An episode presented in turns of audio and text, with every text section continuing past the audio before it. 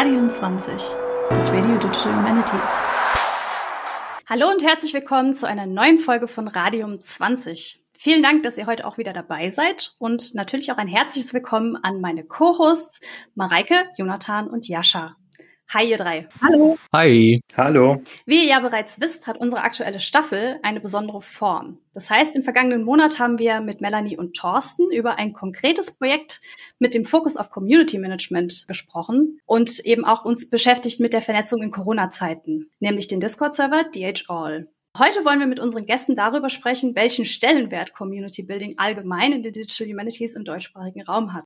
Damit habe ich tatsächlich auch schon ein bisschen verraten, wen wir heute in unserem virtuellen Podcast-Studio zu Gast haben. Ich möchte euch noch zwei Infos mitgeben. Die Folge ist insofern natürlich auch besonders, als dass wir noch nie so viele Gäste auf einmal in unserem Studio hatten. Und außerdem handelt es sich um unsere 50. Aufnahme.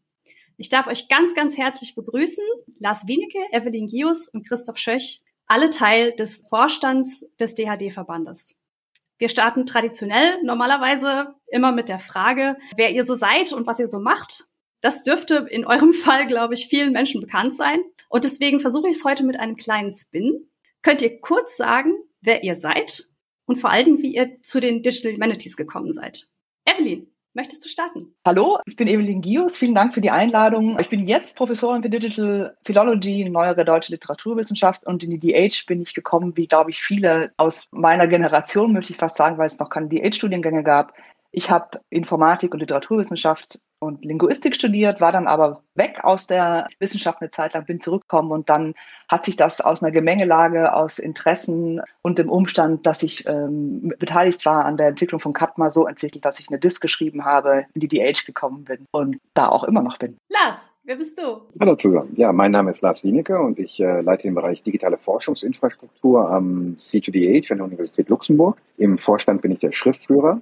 Und ja, mein Weg zur DH ging eigentlich über die Ingenieurswissenschaften. Also ich bin eigentlich Ingenieur, habe viel im Bereich User Interface Design gearbeitet, habe da angefangen mit Museen zu arbeiten und da, ja, peu à peu hat sich das Ganze immer mehr in die Richtung, äh, ja, kulturelles Erbe, digitale Geisteswissenschaften entwickelt und ja, und da bin ich jetzt.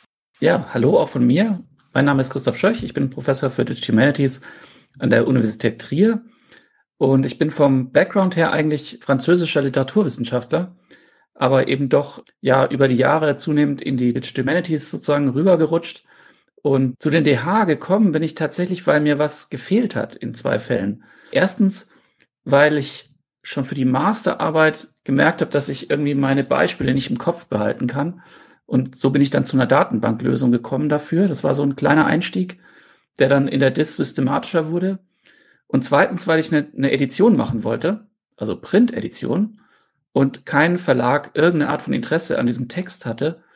Und so ist dann der Impuls oder die Idee für eben eine digitale Edition entstanden. Und daraus hat sich auch die Gelegenheit entwickelt, eigentlich dann eben zu Fotos Janides nach Würzburg zu gehen.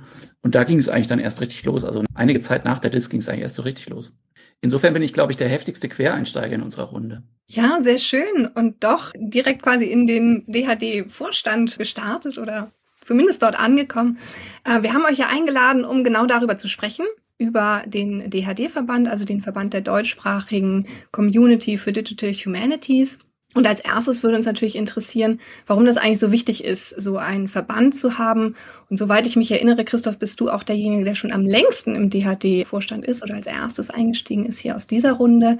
Magst du uns vielleicht mal ein bisschen was darüber sagen, aus welcher Notwendigkeit heraus dieser Verein entstanden ist und was das Gute daran ist, wenn man so eine Community hat, und ob es vielleicht auch Unterschiede gibt zwischen jetzt dieser DH-Community und anderen Fachgesellschaften in den äh, nicht digitalen Geisteswissenschaften. Ja, ich kann das gerne versuchen, aber das ist wirklich eine schwierige Frage. Und gerade das sozusagen die Motivationen jetzt der Leute, die 2012 den Verband gegründet haben, die kann ich jetzt auch gar nicht in dem Sinne wiedergeben, weil ich da ja äh, sozusagen als Zuschauer dabei war, nicht als ähm, Akteur.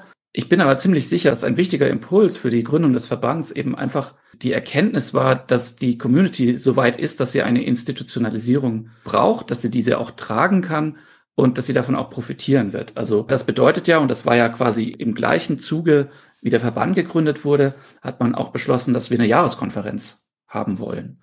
Ja, und ich glaube, das ist schon eine wesentliche Motivation für eine Jahreskonferenz. Da ist es einfach nützlich, einen Verband zu haben, der die organisieren kann, der die über die Jahre kontinuierlich sichert und an denen sich dann eben die Community auch, ja, an, an der sich sozusagen die Community kristallisieren kann auf eine Art.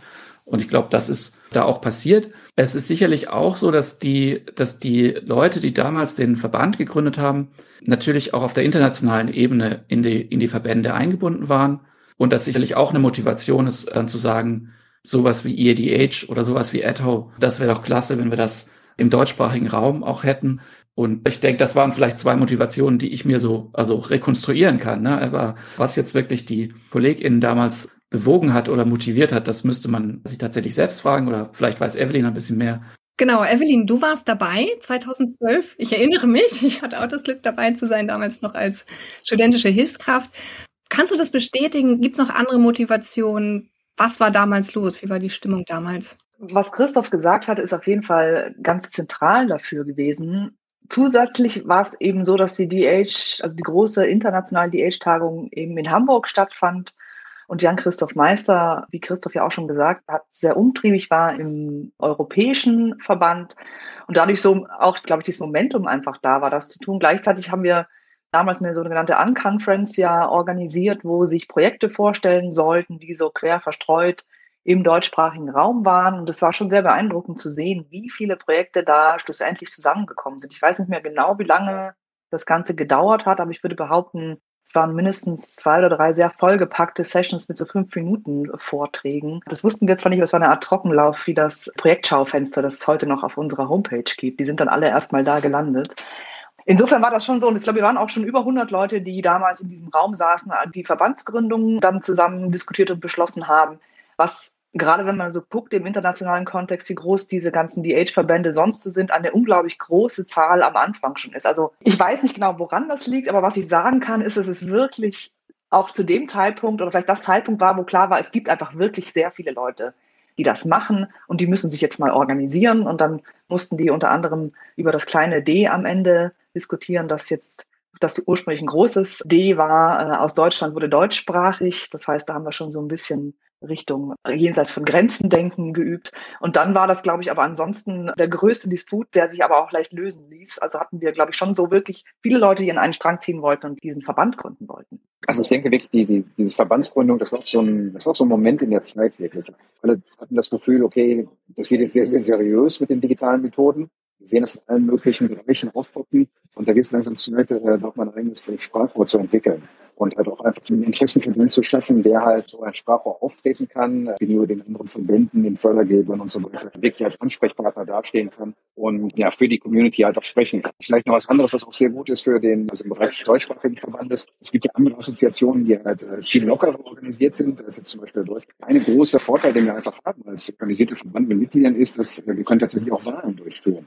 In anderen Verbänden, die keine offizielle Mitgliederstruktur zum Beispiel haben, kann man effektiv keine richtige Wahl durchführen. Das heißt also, da geben wir der Community auch nochmal wirklich die Möglichkeit, sich daran zu beteiligen, auch die Richtung des Verbandes zu bestimmen. Und deshalb war es auch eine gute Idee, halt vor zehn Jahren ja, diesen Weg zu beschreiten. Es klang jetzt ja schon so ein bisschen an, dass die ganze Sache von Anfang an ja relativ groß war und wir kriegen das jetzt auch immer wieder mit, wenn Leute uns erzählen, wie sie eigentlich zu den DH gekommen sind und äh, sehen es ja auch an uns selber wo man involviert ist und welche Hintergründe man hat. Also das Ganze ist ja wahnsinnig inter- und multidisziplinär, die Community sozusagen. Aber mich würde es mal genauer interessieren, wer ist eigentlich für euch Teil der Community, der DH-Community? Ihr habt auch gesagt, der DHD ist eine, ein Kristallisationspunkt für die Community. Also das heißt, die Community bildet sich überhaupt erst auch durch so einen Dachverband oder eine Interessenvertretung. Aber gibt es da vielleicht für verschiedene Leute, für verschiedene Gruppen innerhalb dieser weiteren Community auch Hürden, wirklich aktiver Teil davon zu werden. Also Stichwort Partizipation, Empowerment, Barrierefreiheit. Also wo seht ihr da die Grenzen, sage ich mal, das, was der DHD jetzt schon abbildet als Community oder aufgenommen hat und was vielleicht eine weitere DH-Community ist? Wie würdet ihr das definieren und wo seht ihr da die Grenzen und vielleicht auch Hürden? Spontan, aber nicht ohne guten Grund, würde ich sagen, zum Verband und zur DH gehört jeder und jede, die sich als zugehörig empfindet. Das ist, glaube ich, erstmal der, der wichtigste Grundsatz. Das ist jetzt nicht so, weil wir jetzt damit angetreten sind, zu sagen, wir sind extrem inklusiv oder so. Das ist natürlich auch wichtig, das zu sein, sondern es hat einen ganz einfachen Grund, der, glaube ich, im Herzen der DH liegt, nämlich dass die DH als Disziplin oder als scharf abgegrenzte Disziplin zumindest nicht etabliert ist. Also sie ist ja sehr präsent und wir haben ja auch diese ganzen Diskussionen, darüber werden wir bestimmt auch noch sprechen, wo das jetzt hingehört und was eben, wie das disziplinär zu verorten ist. Und das glaube ich, das ist an, auf einer Stelle ist es natürlich ein Problem, wenn es jetzt um so verbandsstrategische, förderstrategische und solche Dinge geht. Auf der anderen Seite ist es auch ein großer Vorteil, weil das eben heißt, dass man auch sehr offen ist für alle.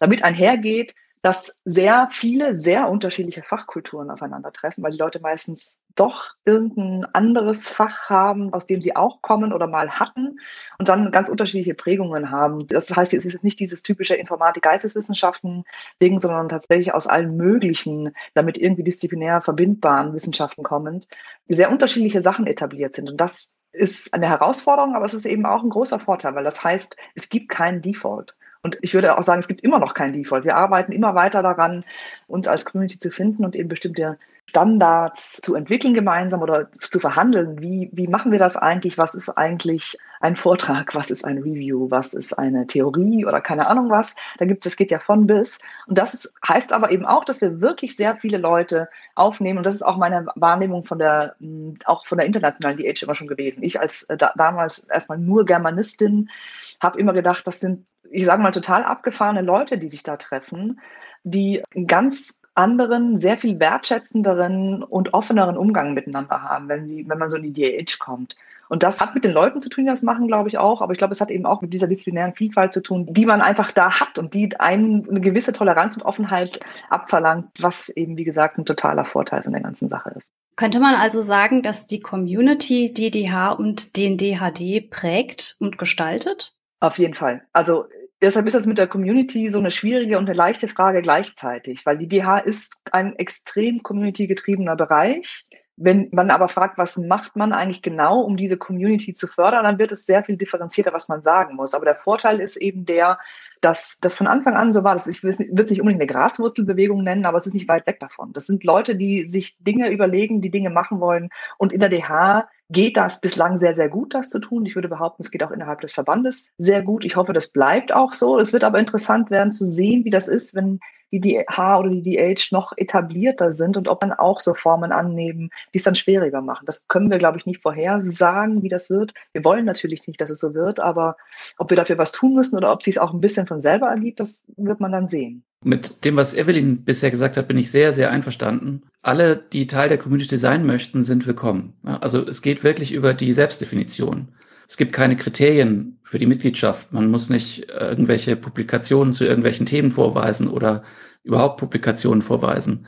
Aber man muss auch nicht Mitglied sein, um Teil der Community zu sein. Das ist ja vielleicht auch wichtig. Und das sehen wir ja auch, dass das so ist. Man muss auch nicht zur Konferenz kommen, um Teil der Community zu sein. Alle, die irgendwie mitmischen möchten, in, auf irgendeinem Kanal äh, sind, sind uns willkommen. Ich glaube, ein Hindernis oder ein, ein schwieriges Thema sozusagen auch für uns im Verband ist Sprache wir haben ja gerade schon angesprochen, also es ist kein äh, Verband für Deutschland, sondern für den deutschsprachigen Raum. Aber heißt das auch nur auf Deutsch? Eigentlich ja nicht, sondern alle, die in diesem Raum Digital Humanities betreiben oder nach ihrem eigenen Verständnis Digital Humanities betreiben, gehören dazu, egal in welcher Sprache sie arbeiten. So scheint es mir gedacht zu sein, ja, oder so verstehe ich das. Und das ist aber gar nicht so einfach. Denn wir haben immerhin das Deutschsprachige auch im Titel des Verbandes und wir sind eine sozusagen Landesgrenzen überschreitender Verband, aber eben nicht in der gleichen Weise wie jetzt ein internationaler Verband, wo man dann sagen kann, die einzige Sprache, die wir gemeinsam haben, ist sowieso Englisch und deswegen ist das ganz klar, dass das alles auf Englisch passiert, sondern es ist gleichzeitig ja auch eine Möglichkeit, der deutschen Wissenschaftssprache in Raum zu geben oder niedrigschwellig eben auch zu sein bei Konferenzen und eben nicht auch noch eine Sprachhürde zum Beispiel für NachwuchswissenschaftlerInnen einzubauen, die dann eben auch noch auf Englisch vortragen, wenn sie vielleicht das erste Mal auf so einer Konferenz einen Vortrag halten. Also da kommen sehr viele komplexe Themen zusammen bei der, bei der Frage der Sprache, die glaube ich auch die, ja, die Community mitdefinieren, ja, weil das eben das Medium ist, in dem die Community lebt, die Sprache und das ist eben nicht nur eine Sprache. Und gleichzeitig gibt es halt doch irgendwie eine ziemlich dominante Sprache. Das ist einfach so faktisch. Ne? Und damit müssen wir irgendwie umgehen.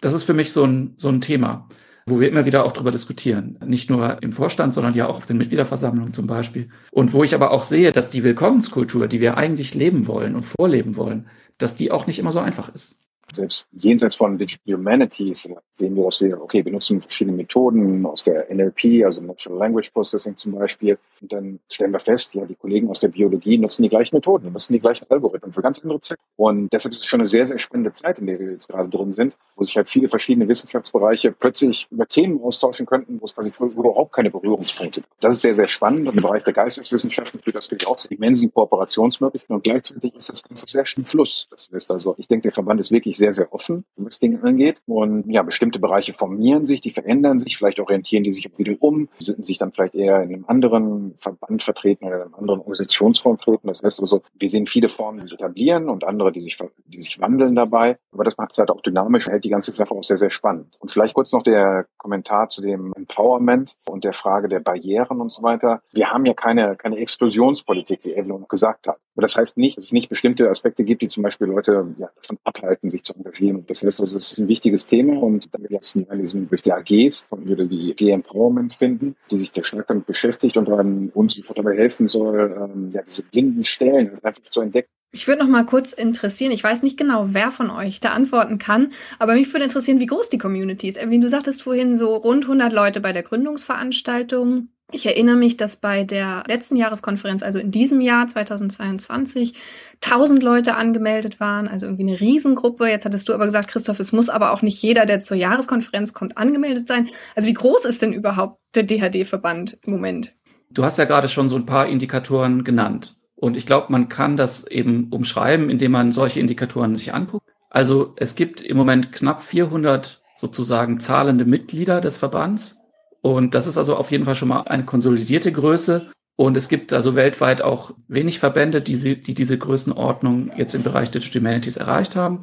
Wenn man es allerdings vergleicht mit anderen Fachverbänden, ich sage jetzt mal Historiker oder Germanisten oder so, dann ist das natürlich winzig. Das muss man schon auch in Relation sehen. Dann die Zahl mit den 1000 bei der Konferenz, die ja online eben stattgefunden hat, so dass viele Zugangsschwellen ja weggefallen sind. Also man musste nicht die Zeit haben, man musste nicht das Geld haben, man musste nicht die Kinderbetreuung haben, man musste nicht gesund sein, also jedenfalls nicht im gleichen Maße gesund wie für eine physische Teilnahme. Also deswegen ist das, glaube ich, schon so ein Upper Bound irgendwie von vielleicht in der Community aktiven Personen oder die sich aktiv dafür interessieren.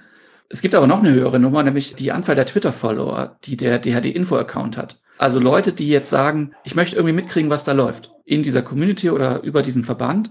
Und das sind, ich habe jetzt leider die aktuelle Zahl nicht, das müssten wir nachliefern, aber ich glaube, das sind einige tausend. Also das ist noch mal weiter. Ne? Aber das sind so paar Zahlen, die man vielleicht so sich angucken kann. Lars hat ja gerade schon die AGs angesprochen. Und was uns eigentlich am meisten beeindruckt in der Verbandsarbeit mit der Community, ist, dass wir eben 15 AGs oder so haben. Das heißt, das ist ein Angebot, eine Struktur sozusagen, die wir, wo wir gesagt haben, es, AGs kann es geben und es kommen ständig neue AGs dazu. Und die Anzahl der Personen, die sich jetzt in diesen AGs organisiert, das ist sicherlich auch nochmal ein interessanter Indikator. Aber dass es überhaupt so viele AGs gibt, zu so vielen verschiedenen Themen, die auch ja relativ autonom agieren und Themen entwickeln, äh, Sachen organisieren, Publikationen rausbringen, Positionspapiere entwickeln, das ist eigentlich für mich so der, der beeindruckendste Teil eigentlich der Verbandsarbeit. Und da haben wir nichts anderes getan, als zu sagen, Leute, es gibt AGs also nichts anderes ist vielleicht ein bisschen zu viel gesagt. Lars als Community Manager wird mir da vielleicht auch widersprechen und kann vielleicht noch ein bisschen was dazu sagen, was das bedeutet, dieses Angebot der AG aus der Verbandsperspektive, was wir da tun, um das auch zu fördern. Aber trotzdem ist das ein erstaunliches irgendwie Erfolgsgeschichte. Ja, vielleicht ein paar Worte zu den AGs. Also die, die habe ich bis zur letzten DAD verantwortet. Jetzt macht äh, Rabea Kleimann das sehr gut. Und in den letzten Jahren sehr glücklich, dass, dass es da wirklich ein sehr starkes Wachstum gegeben hat. Also es war wirklich faszinierend zu sehen, ähm, die Vorschläge direkt aus der Community. Das heißt, es gab keinen Call dafür, dass wir jetzt eine AG Greening DE schwimmen. Das war die Idee der Community, das waren Leute, die äh, aus dem Verband oder dem Verband nahestehen, die sich gesagt haben, ja, das ist ein wichtiges Thema, sie haben es vorgeschlagen, sie haben es organisiert und so entstehen die AGs und so leisten die auch einen wichtigen Beitrag und eine wichtige Arbeit, weil es halt einfach sehr wichtig ist, gerade auch diese Themen direkt umsprechen zu können. Und dafür braucht man auch eine etwas kleinere Struktur. Also das heißt, das ist gut, dass die AGs kleiner und flexibel sind und wirklich auch gezielt auf Themen reagieren. Bislang haben wir keinen Überblick darüber, wie viele Mitglieder es eigentlich gibt, weil für die AGs äh, nur der Convener muss Mitglied des Verbandes sein, aber die AG-Mitglieder müssen es nicht. Also wir haben keinen genauen Überblick, wie viele wir eigentlich da haben, hier direkt anschauen. Genau, aber das ist auch ein gutes Beispiel eben dafür, dass man nicht Mitglied des Verbands sein muss, um Mitglied der Community zu sein. Man muss nicht Mitglied sein im Verband, um in der Verbandsarbeit im weitesten Sinne irgendwie aktiv zu sein. Und das ist uns auch wichtig. Ich will nur ganz kurz einwerfen. Im Moment hat der DHD Info 4084 Follower. Super, danke. Ja, das ist, das ist krass. Ne? Also, das ist ein riesen Account jetzt für unsere Verhältnisse. Was ich gerade noch einbringen wollte bei dem Thema sozusagen Community und Verband und Verhältnis, ist noch ein bisschen ein anderes Thema. Und zwar, was ich noch sagen wollte, ist, dass für mich jedenfalls, und ich glaube, Evelyn kann dazu vielleicht auch was sagen, dass natürlich Community Building und Community Management auch gar nicht nur im Verband stattfindet, sondern ganz viel natürlich auch in Projekten. Ja, und also bei mir ist das so, dass ich in dem Infrastrukturprojekt äh, Daria.de auch meine Arbeit sozusagen in, in den Digital Humanities begonnen habe. Und das war in großen Teilen ein Community Building Projekt. Oder die Cost Action, das europäische Netzwerkprojekt zum Distant Reading, ist eben ein Netzwerk- und Community Building Projekt eigentlich mindestens genauso, wie es ein Forschungsprojekt ist. Und das heißt, die die Grenzen sind eigentlich fließend zwischen der Verbandsarbeit, die was mit Community Building zu tun hat, und der Projektarbeit, die auch viel mit Community Building zu tun hat. Und bei mir zum Beispiel auch noch mit dem Beispiel romanistik.de, also der Plattform für Stellenanzeigen und Tagungsankündigungen in der Romanistik, die ich zehn Jahre lang äh, geleitet habe. Das ist ein eigenständiger Verein, aber kein Fachverband, der gleichzeitig aber sozusagen Verbands ja, Aktivitäten übernommen hat. Also das ist sozusagen wirklich man kann auf ganz vielen verschiedenen Ebenen irgendwie in Community Building involviert sein, nicht nur innerhalb eines Verbands. Und wir haben sozusagen nur so ein bisschen so ein Auge auch auf die Dinge, die da noch sonst so passieren. Aber ganz vieles, was die DH-Community ausmacht, läuft auch völlig unabhängig vom Verband. Also deswegen, das wollte ich nur so ein bisschen ja kontextualisieren oder, oder relativieren, sozusagen auch die Rolle des Verbands. So wichtig wir den natürlich finden. Es passiert noch ganz, ganz viel anderes, was auch mit Community Building in den DH zu tun hat. Und ich glaube, eine Sache, die Christoph gerade angesprochen hat, ist nochmal ein anderer Aspekt, der in der DH uns sehr in die Hände spielt, würde ich sagen. Nämlich, dass wir die meisten Sachen, die wir machen, sehr kollaborativ machen. Das heißt, das eine ist natürlich diese ganze Infrastrukturzusammenhänge, die auch gerade eben auf nationaler, internationaler und wirklich sehr, also auch im weitesten Sinne internationaler Ebene sehr, sehr verbindend sind und waren. Das andere ist aber, dass ganz viele Leute, die in die DH reinkommen, dadurch reinkommen, dass sie eben irgendwo irgendwie mit irgendwem, meistens mehreren irgendwems, was arbeiten und dadurch dieses Engagement und dieses Community-Gefühl, glaube ich, viel näher liegend ist, weil es eben nicht so ein Einzelkämpferinnentum ist, mit dem man sich da beschäftigt. Dann kommt man auf eine große Tagung und kämpft dann vielleicht gegen andere, um im Bild zu bleiben, sondern es ist eher so, dass man als viel als Gruppe arbeitet. Also ich sagen, das Gruppenzugehörigkeitsgefühl eine Sache ist, die die Age-Forschung relativ präsent begleitet. Das heißt, dass die Leute, die da drin sind, nicht notwendigerweise sozialere Leute sind oder was auch immer, oder die besseren Socializer, aber dass sie einfach auch in ihrer Alltagsforschungspraxis viel mehr kollaborativ arbeiten müssen und wollen und sehen, dass es funktioniert, wenn es eben gut läuft. Und dadurch glaube ich auch jetzt, ob im Verband oder außerhalb, auf jeden Fall diese ganzen Initiativen, die eben community-basiert sind und eben nicht projektforschungsbasiert sind, auch viel mehr Zuspruch bekommen. Ich denke, das ist ja auch bei Radium ja auch so, ne? dass es irgendwie, es gibt Zusammenhänge, die sich entwickeln, man lernt sich kennen, man findet gemeinsame Themen und dann entstehen daraus Projekte, AGs, äh, Initiativen, was auch immer. Und ich glaube, das ist im DH-Kontext sehr, sehr präsent. Und wir als Verband haben da das Glück, dass wir viel auch einfach nur einen Rahmen bieten können für Dinge, die dann eben bei uns auch mit ablaufen oder eben natürlich auch einfach interessiert Dinge angucken, die nicht bei uns ablaufen und dass uns allen zugutekommt, was da passiert. Also es ist, glaube ich, liegt dann in der Forschungsart, die dahinter steckt. Und es liegt nicht, das muss man vielleicht auch noch dazu sagen, in den Anfangszeiten gab es immer dieses, habe ich vorhin schon mal gesagt, Informatik und Geisteswissenschaft Ding. Das ist, glaube ich, gar nicht der Punkt. Inzwischen relativ viele Leute, die beides können und trotzdem wird da weiter kollaboriert. Also es liegt nicht daran, dass hier zwei, was auch immer, zusammenkommen, sondern darum, dass es wirklich multidisziplinäre und relativ große Aufgaben sind. Nun ist das Schaffen von so einem Rahmen oder das zur Verfügung stellen von so einem Rahmen natürlich auch wahnsinnig viel Aufwand. Es klangen ja schon verschiedene Dinge an. Eine große Jahreskonferenz, die verschiedenen AGs, die verwaltet werden wollen. Das ist ja viel Arbeit, die auch einfach anfällt und die sich dadurch auch irgendwie sich sozusagen lohnen muss oder gerechtfertigt sein muss. Daher wäre jetzt meine Frage, welche Chancen aber auch Herausforderungen seht ihr auch für euch ganz persönlich, was das Community Management und Building im DHD-Verband oder in der DHD-Szene betrifft? Vielleicht auch mit dem Aspekt, mit welchen Herausforderungen ihr euch konfrontiert seht. Also was muss man eigentlich mitbringen, um ein guter Community Manager zu sein oder eine gute Community Managerin? Das ist ganz interessant. Ich empfinde mich selber nicht als Community Managerin, nicht weil ich das unwichtig oder irgendwie falsch finde, sondern weil ich tatsächlich das Gefühl habe, dass es nicht so ein fokussiertes, wir managen jetzt die Community ist, was wir machen, sondern dass es eher aus den konkreten, ich würde fast sagen, Bedarfen und Zuständen entsteht, was der Verband seit Anfang an gemacht hat, haben wir eingangs ja schon gesagt. Es gibt Leute, die Dinge machen wollen, die finden sich zusammen, die machen das.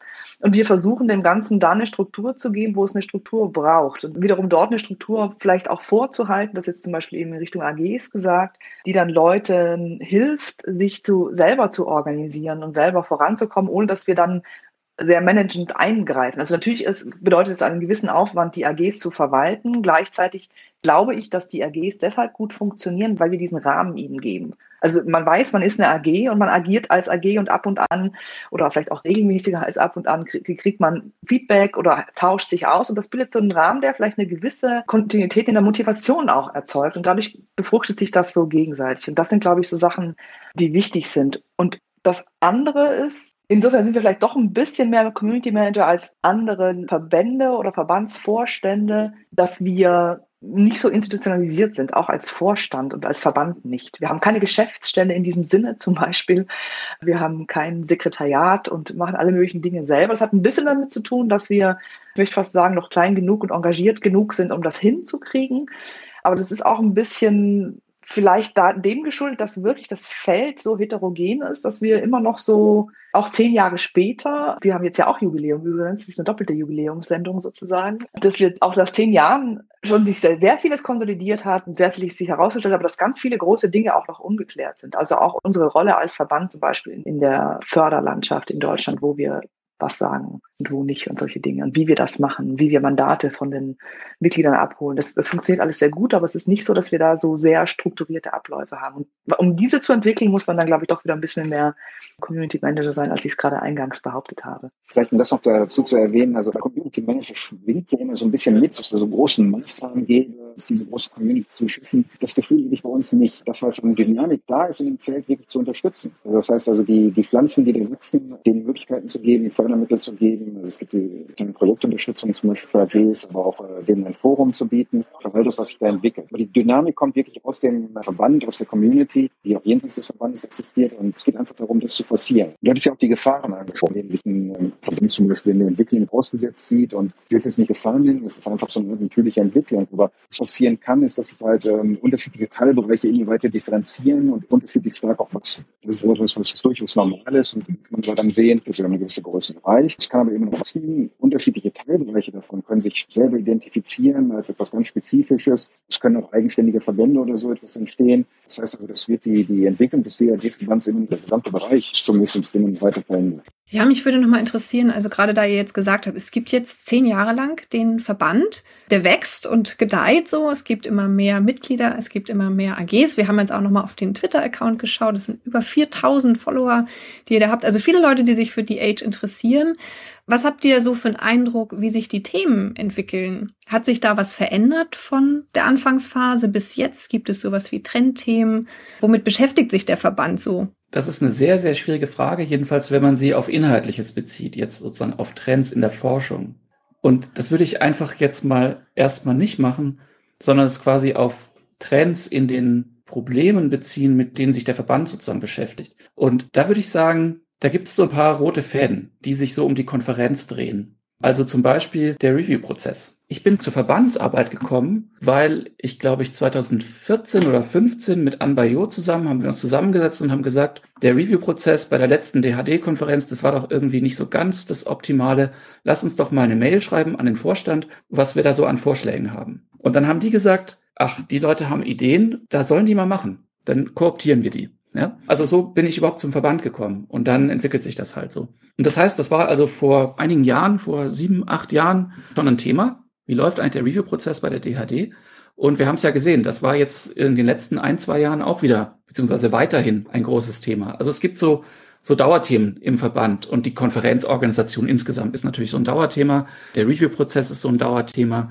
Das Erstellen der Abstracts, da muss ich ja nicht viel dazu sagen, glaube ich, das ist ein Dauerthema. Ich sage nur DH Convalidator, unser schönes Tool. Das, glaube ich, liebste Tool der Community und, glaube ich, auch ein Beweis dafür, dass die Community einfach dem DHD-Verband treu bleibt, egal was wir machen, weil, weil das also äh, dann trotz allem irgendwie niemanden davon abhält. Die Leute haben sich irgendwie dran gewöhnt an dieses schrullige Tool, weil es eben aber auch einen Mehrwert bietet, den wir jetzt sehen seit diesem Jahr. Also einzeln publizierte Konferenz-Abstracts in strukturiertem Format mit DOI auf Zenodo und so weiter. Das ist alles nur deswegen möglich. Ne? Aber was ich sagen wollte, ist eben, das sind so Dauerthemen, die es auf jeden Fall gibt. Und die neuen Themen jetzt als Verbandsthemen, das sind die, die in den AGs auftreten. Und da sind Klassiker sozusagen, AGs, die es schon lange gibt, die AG-Datenzentren, die AG Digitales Publizieren, solche Dinge oder eben auch tatsächlich zu Forschungsthemen bezogene AGs. Und jetzt sehen wir eben, die letzten AGs es sind eben die AG Empowerment und die AG Greening the Age, die eben wirklich aktuelle, wichtige Themen für eine Community aufnehmen und über die wir sehr, sehr glücklich sind, weil die uns eben auch Impulse geben können für die Verbandsarbeit dann zu Themen, wo wir vielleicht einfach auch nicht informiert genug sind oder die Zeit haben, da alle Aspekte durchzudenken. Aber das heißt, die, die neuen Themen, die kann man eigentlich an den AG-Gründungen ablesen, würde ich sagen. Wobei ein bisschen kann man, glaube ich, schon vorsichtig versuchen, auch die Inhalte sich anzugucken, die in den letzten zehn Jahren sich so entwickelt haben. Ich würde jetzt nicht einzelne Sachen nennen, aber was man auch an der AG-Entwicklung sieht, aber auch an den Konferenzen, glaube ich, sieht, ist, dass sich eine gewisse Normalisierung des digitalen Arbeitens eingestellt hat, was ja auch notwendig und wünschenswert ist, wenn man ein digitaler Verband ist. Aber am Anfang gab es noch relativ viel diese Diskussionen erstmal diese Verteidigungsdiskussionen, warum ist das wichtig, warum ist das gut. Das hat nachgelassen, auch wenn es sich natürlich einzeln immer noch gibt, aber nicht mehr unbedingt im Kontext der, des Verbands. Und das andere ist auch, dass die Arbeiten selber in diesen Bereichen normaler wurde und nicht mehr so viel begründet wird, was man da wie macht, sondern es tatsächlich die nächste Ebene geht. Es wird, wenn dann, eben eher reflektiert, was macht das mit uns wissenschaftstheoretisch oder wie ist das eigentlich mit diesen Methoden? Das hatte Lars vorhin ja auch schon gesagt, wenn man das über so viele Disziplinen hinweg das Gleiche nutzt, kommt man anders miteinander in Gespräch und all diese Dinge. Ich glaube, das ist so eine Entwicklung, die man schon nachzeichnen kann, so eine Normalisierung der Methoden, die trotzdem natürlich weiterentwickelt werden müssen. Aber da muss man nicht mehr so drüber verhandeln, ob man die überhaupt nutzen darf und warum, sondern es geht eher um die einzelne Methode, warum die geeignet ist. Das ist, glaube ich, so eine Tendenz, die man vielleicht sehen kann. Und eben dazu kommt diese Reflexionsebene, die aus einer informierten Anwendungsperspektive kommt. Das ist, glaube ich, auch was Neueres, was ich erst entwickeln konnte, dass Leute, die intensiv digital gearbeitet haben und weiterarbeiten, gleichzeitig darüber auch auf einer theoretischen oder sonstigen Reflexionsebene forschen und arbeiten. Und nicht mehr, ich sage mal unter Anführungszeichen, nur, wie es ja auch gemacht und auch legitim ist, von außerhalb des Feldes drauf gucken und sagen, das Digitale ist so und so. Ja, vielleicht kann man das auch sagen, es nehmen durchaus sowas wie eine Art, ja, vielleicht Professionalisierung nennen. Das ist also der, der Diskurs, den wir halt führen in der Community auf den Konferenzen, der steigt immer weiter an. Das heißt also, es gibt auch ein bisschen Material, der vorher schon gedeutet wurde. Leute nehmen darauf Bezug. Ähm, wir müssen nicht alles neu erfinden. Ich erinnere mich auch vor zehn Jahren oder zehn, zwölf Jahren oder sowas, die Diskussion darüber, dass es ja so eine ewige Wiederkehr ist. Die Age, das heißt, wird immer wieder die gleichen Themen geschmutzt. Aber dem ist eigentlich nicht so. Das ist so, es wird konkret auf Arbeiten aufgebaut. Und das sehen wir in den Papers, dass Leute auf Arbeiten Bezug nehmen. Und äh, ja, es differenziert sich immer stärker aus. Es professionalisiert sich immer weiter und das ist eine gute Entwicklung des ganzen Felds der Humanities. Da würde ich gerne noch mal ganz kurz einhaken, Lars. Nimmst du mit dieser Professionalisierung auch eine Veränderung des Tons irgendwie wahr? Also ne, Professionalisierung heißt ja auch, dass man irgendwie vielleicht stärkere Strukturen hat, einen krasseren Auswahlprozess, solche Sachen vielleicht. Aber ich habe die Konferenz gerade als Paradebeispiel immer als unglaublich gut, guten Hub kennengelernt, Leute kennenzulernen, neue Ideen zu tanken, sich inspirieren zu lassen.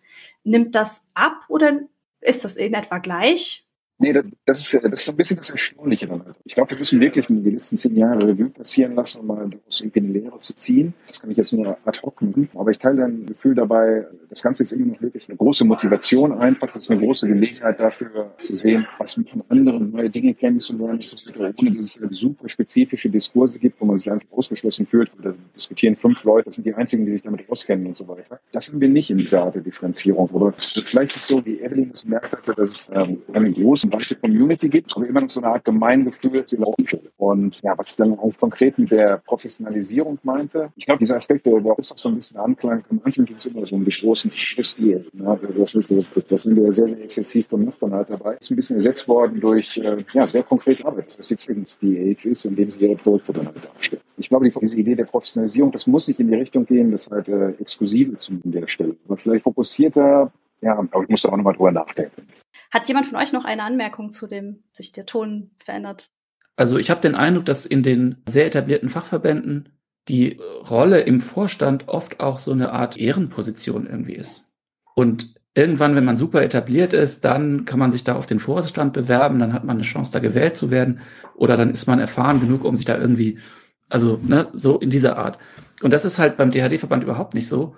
In der ersten Generation war es sicherlich so, dass die Leute, die überhaupt etabliert genug waren mit diesem Thema, das gemeinsam sozusagen dann machen konnten, um das, also mit dem Gewicht ihrer Erfahrung sowas auf die Beine stellen konnten. Aber jetzt ist ja schon seit einigen Jahren der Vorstand ziemlich jung besetzt, sage ich jetzt mal so. Ne? Also jedenfalls, wenn man so in akademischen Größenordnungen denkt. Und das finde ich bemerkenswert und ich glaube, das zeigt eben, dass diese, das Wachsen der Community und die stärkere Institutionalisierung nicht dazu führt, dass das irgendwie verhärtete Strukturen werden oder dass sich Hierarchien etablieren oder Selektionsmechanismen oder sowas, sondern das hoffe ich auch, dass das so bleibt, dass auch die Verbandsarbeit so offen ist für alle, die da mitmachen möchten, wie es die Community insgesamt ist. Und vielleicht noch eine Sache zum, zur Frage des Tons. Ich glaube schon, dass je nachdem, was man jetzt als den Ton sieht, aber wenn man zum Beispiel sich anguckt, wie Diskussionen auf Konferenzen laufen, man könnte denken, der Ton ist vielleicht ein bisschen härter geworden, weil intensiver diskutiert wird. Aber das würde ich nicht so sehen. Das ist nicht eine Frage der, der Tonhärte sozusagen, sondern es ist eine Frage der intensiveren Auseinandersetzung, die jetzt möglich ist. Ich glaube, es gibt da mehr Leute, die mehr Ahnung von mehr Dingen haben laufend und die vielleicht auch inzwischen so, so, eine, so kleine Subspezialisierungen innerhalb der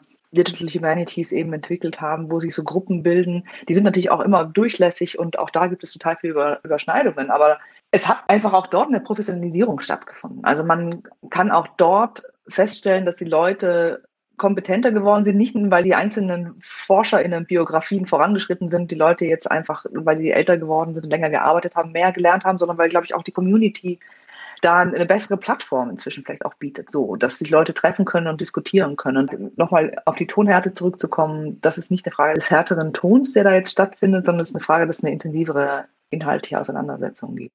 Nun würde ich gerne an diesem Befund, dass die Community und das Community Management in den letzten Jahren von Dynamik gekennzeichnet war und auch von Progress äh, mit einem neuen Aspekt anschließen, denn die letzten zwei Jahre haben uns ja alle in quasi allen Lebensbereichen nochmal von neue Herausforderungen gestellt. Daher wäre jetzt meine Frage, wie hat sich das Ganze entwickelt unter Corona-Bedingungen? Also wir haben ja letztes Mal mit dem DH All Server-Team, Teile des Admin-Teams gesprochen. Das war ja auch eine Initiative, die sich grassroots-mäßig aus der Corona-Situation entwickelt hat. Ist es schwieriger geworden über Corona? Ist es leichter geworden oder ist es etwa gleich geblieben?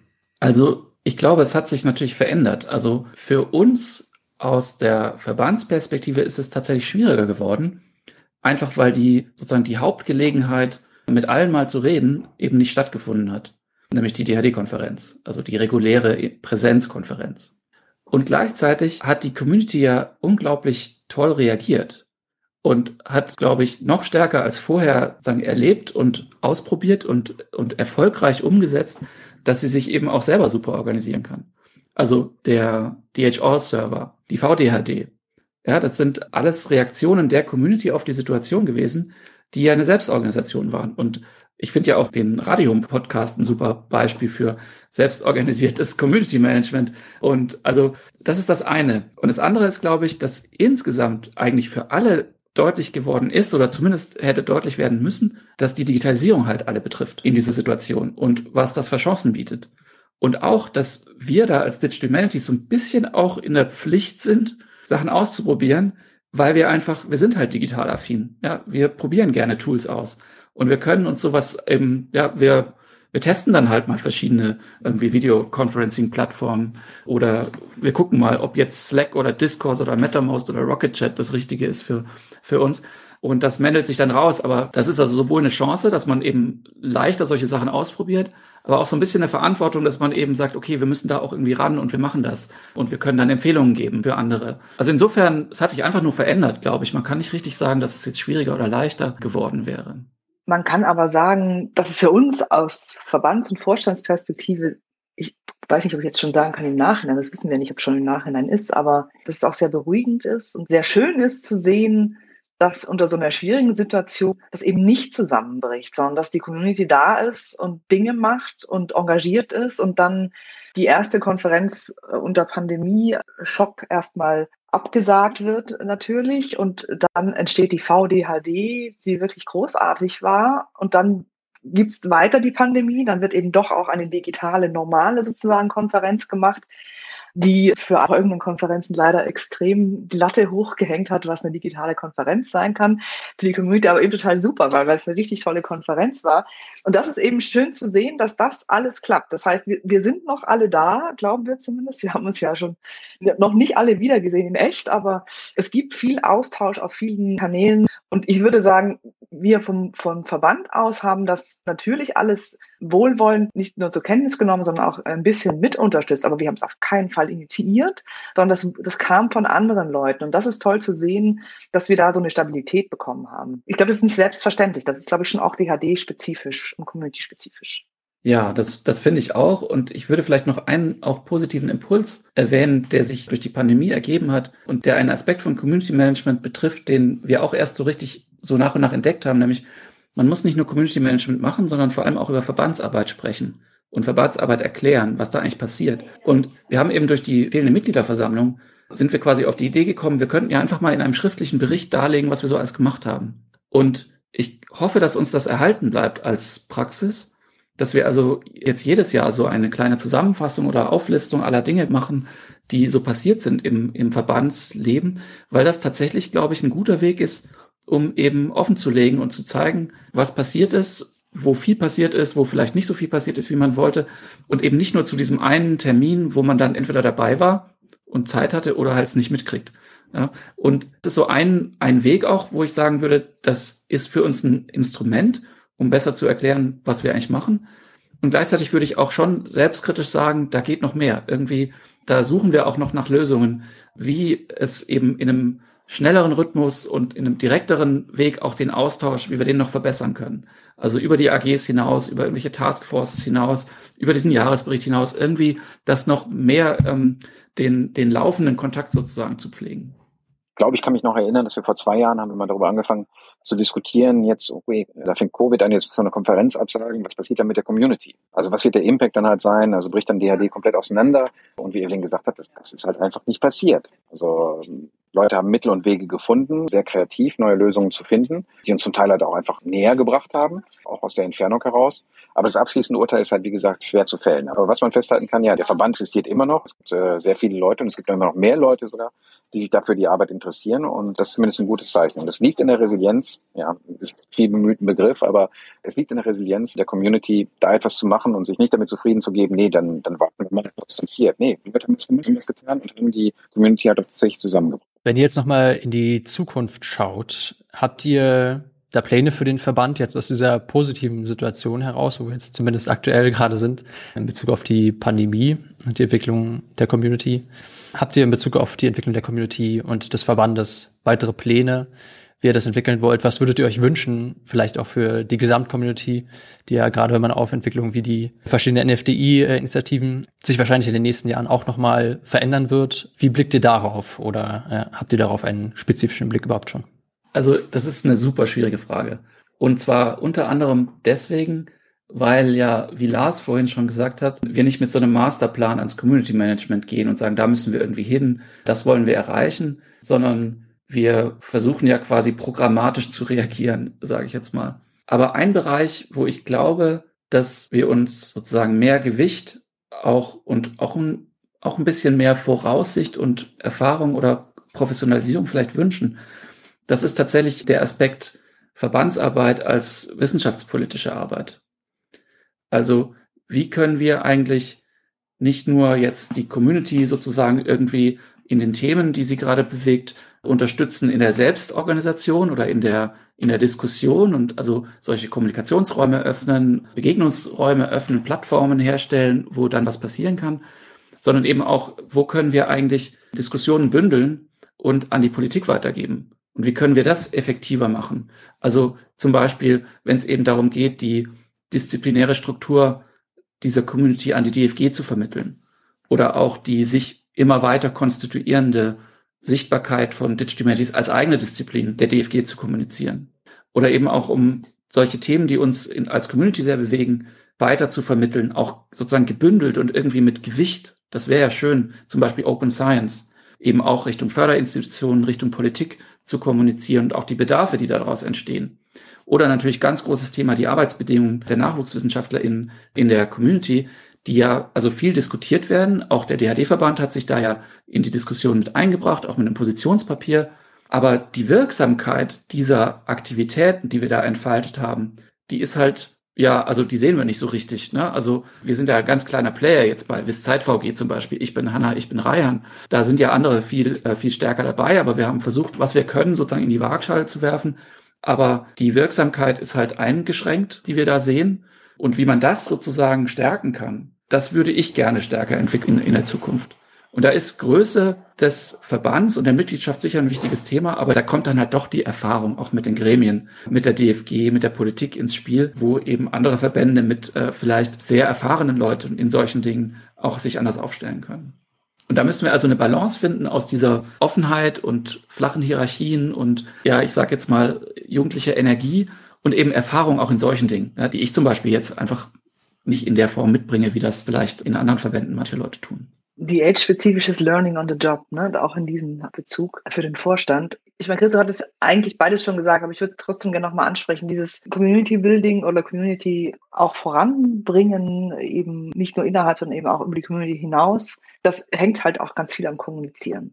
Und das ist, glaube ich, so eine Aufgabe, die total wichtig ist. Also das glaube ich nicht nur, sondern das weiß ich. Und wie man das am besten macht mit den weiterhin natürlich beschränkten Ressourcen, die wir alle einzeln, aber auch als Verband haben, das ist so eine Herausforderung, mit der wir uns eben beschäftigen müssen. Wie kriegen wir das hin, dass die Leute wissen, dass sie mitreden können und sollen und dass vielleicht auch bestimmte Foren besonders gut geeignet sind, um bestimmte Dinge zu besprechen. Also sozusagen, ne, ich glaube, je nachdem, wie involviert man im Verband ist, umso besser weiß man das natürlich, aber dass das so ein geteiltes Wissen darüber ist, dass man das machen kann. Und genauso nach außen hin, dass wir das haben wir ja auch schon so ein bisschen gemacht und das wollen wir eben auch weiterhin machen und auch stärker machen, dass wir manchmal auch auftreten als eben zwischen den klassischen, sage ich mal, Fachverbänden stehender, kleinerer, neuerer, interdisziplinärer Verband, der versucht, auch eine etwas neutralere Position einzunehmen, insofern dass es nicht einen spezifischen fachlichen Hintergrund gibt, den wir da versuchen voranzubringen, sondern eben so einen gebündelteren, der, der vielleicht auch den Geisteswissenschaften und auch den Sozialwissenschaften insgesamt zugutekommt. Das ist ja auch eine Sache, die wir, glaube ich, jetzt auch im NFDI-Prozess in MINT-Fächern zum Teil auch noch lernen können. Wie macht man das eigentlich, dass man geschlossener strategischer auftritt? Aber das sind sehr, sehr große und sehr schwierige Themen. Ich glaube nur, dass es tatsächlich beides hängt halt eben sehr viel mit Kommunikation zusammen. Und das war immer schon, ist auch immer mehr unsere Community-Building-Aufgabe, die umso effektiver wird, umso mehr wir sind, aber auch umso aufwendiger. Dann vielen Dank auf jeden Fall für eure Vorausschau beziehungsweise für die Sachen, die ihr euch äh, schon überlegt habt, wohin der Verband eventuell gehen könnte, wo auch Ressourcen eventuell nötig sind. Das bringt mich sogar tatsächlich schon zu unserer letzten Frage, nämlich was wurde bisher noch nicht gesagt und sollte nicht unerwähnt bleiben?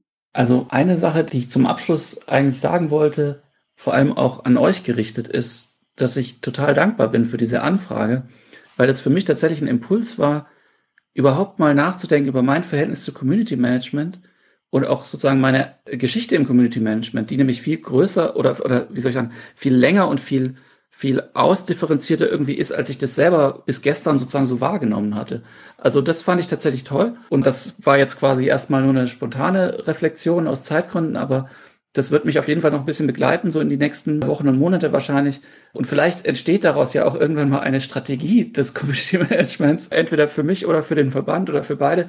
Aber das war auf jeden Fall ein interessanter, eine interessante Erfahrung, dieser Impuls. Weil ich mich tatsächlich bisher gar nicht so als Community Manager verstanden habe und jetzt durch diese Anfrage gemerkt habe, doch, das stimmt, da haben wir eigentlich schon einiges gemacht. Insofern danke. Ja, wir danken dir oder wir danken euch für eure, für eure Impulse. Das ist total spannend. Ja, und vielleicht noch äh, ein Gedanke, wir sollten das mal wieder machen. Auch gerne zu einem anderen Framing. Vielleicht ein Punkt, den ich nochmal erwähnen möchte, ist, dass die Arbeit im Verband halt auch Spaß macht. Also es ist halt wirklich etwas, das wirklich Freude bereitet, weil die Community, die, die halt nicht so hierarchisch denkt, die halt wirklich äh, interdisziplinär denkt und wo man wirklich auf schnelle Gespräche kommt mit anderen Bereichen, die sehr stimulierend sind, die sehr interessant und auch sind. Und ich denke, das, das ist was, was man, äh, was man nicht vergessen soll. Das ist eine sehr lohnende Tätigkeit eigentlich mit dieser Community. Dem kann ich mich als DHD-Mitglied tatsächlich auch nur anschließen. Es ist immer sehr inspirierend, egal mit wem man redet, man lernt immer was dazu. Und das finde ich eben auch so schön an dieser Community, an digitalen GeisteswissenschaftlerInnen. Dann danke ich euch ganz, ganz herzlich für eure Zeit dass ihr euch hier Rede und Antwort gestellt habt für unseren Podcast und auch nochmal danke für das Lob. Auch für uns war das bisher immer eine sehr, sehr große Learning Opportunity. Ich glaube, da kann ich für uns alle sprechen. Ja, in dem Sinne, Christoph, du sagtest gerade schon, wieder gerne mal nochmal und so. Ihr seid jederzeit herzlich eingeladen. Jederzeit. Und vielen Dank für das entspannte Interview. Da bleibt mir gar nichts anderes übrig, als zu sagen, vielen Dank euch fürs Zuhören und bis zum nächsten Mal bei Radium 20. Tschüss.